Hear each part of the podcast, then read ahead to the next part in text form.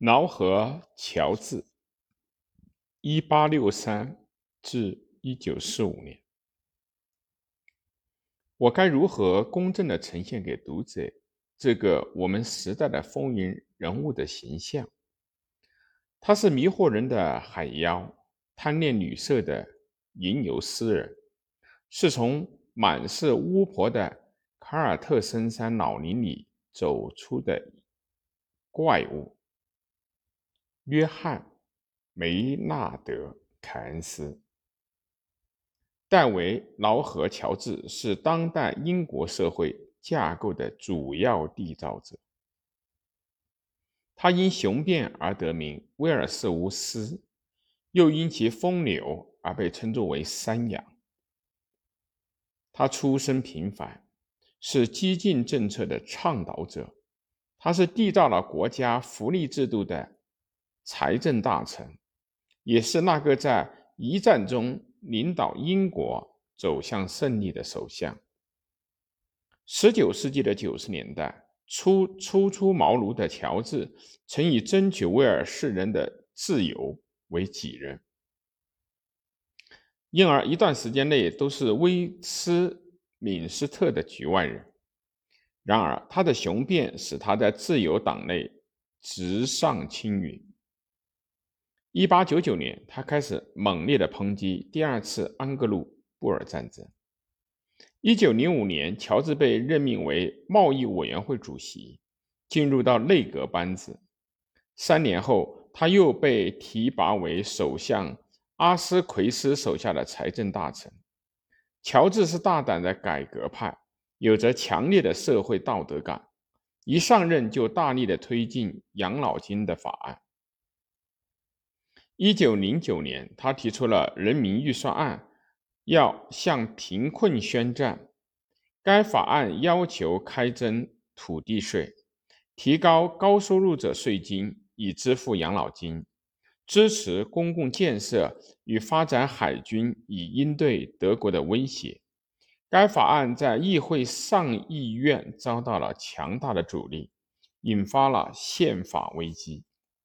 并最终导致了1911年通过议会法，上议院对财政法的否决权从此被剥夺。同年，乔治又推行国民保险法，为工人提供失业保险与医疗保健的服务。法案虽一开始遭到了部分反对，但随后大受欢迎。乔治因此被很多人视为英雄。一战爆发以后，活跃的乔治开始与沉闷保守的首相阿斯奎斯格格不入。先后任军需部长与国防大臣的乔治，几乎动员了所有国民投入战争。男人们拿起枪奔赴前线，女人们进入工厂代替男人开展生产。此番动员与其一其他的措施一道，使得英国的国民生产力大幅提高。与此同时，乔治也越来越不满阿斯奎斯的战争政策。一九一六年，他联合保守党与自由党的部分成员取而代之，成为了首相。但自由党也因此而分裂。乔治以他极大的魄力领导着。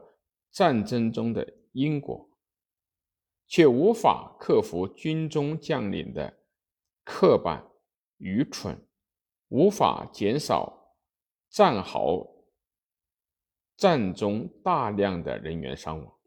但他与法国总理克莱蒙梭达成了一致，认为必须建立联合联军指挥部。该项决定于1918年的4月得到了落实。到一九一八年时，德军在春夏两季的最后攻势中耗尽了力量，协约国赢了战争。在随后的巴黎和会上，乔治极力促使意愿和解的美国人和一心复仇的法国人达成妥协。战后，长期以来支持妇女解放的乔治让妇女得到了选举权。随后，他又开始着手结束了1919年1月爆发的爱尔兰独立战争。1921年，他与爱尔兰方面达成了协议，英国允许爱尔兰的16个郡脱离英国，建立爱尔兰自由邦，北部六郡仍属英国，称为北爱尔兰。暴力冲突又持续了八年。尽管有如此的成就，乔治还是陷入了政治的困境。出售贵族爵位的丑闻坏了他的名声，扩大政府支出以提供住房和社会服务的计划也遭到了联合政府内保守党的反对。一九二二年，乔治被迫辞职。此后，他与自由党主要成员达成了和解，并于一九二六年重任自由党的领袖。但此时的自由党已经是强弩之末，逃脱不了被日渐崛起的工党取而代之的命运。一九二二年以后，虚荣和愚蠢削弱了乔治的地位。他和希特勒的会见给了纳粹党人大肆宣传的口实。乔治随后表示反对绥靖政策，并呼吁重整军备，但为时已晚。一九三一年，乔治因健康的问题辞去了自由党领袖一职，但仍继续担任议员。二战时，他以年事已高为由拒绝了丘吉尔邀请他进入内阁的提议。乔治与玛格丽特·欧文结婚多年，有过情妇无数，当中他最爱的秘书弗朗西斯·斯蒂文森，他在一九四三年娶了她，也就是在这一年。乔治投下了他在议会的最后一票，对贝弗里奇报告表示支持。该报告提出了英国公民从摇篮到坟墓的国家福利制度。乔治费尽心血的产物，一个恰当的政治告别方式，大抵如此。一九四五年初，乔治受封为贵族。然而，在坐进上议院之前，便与世长辞。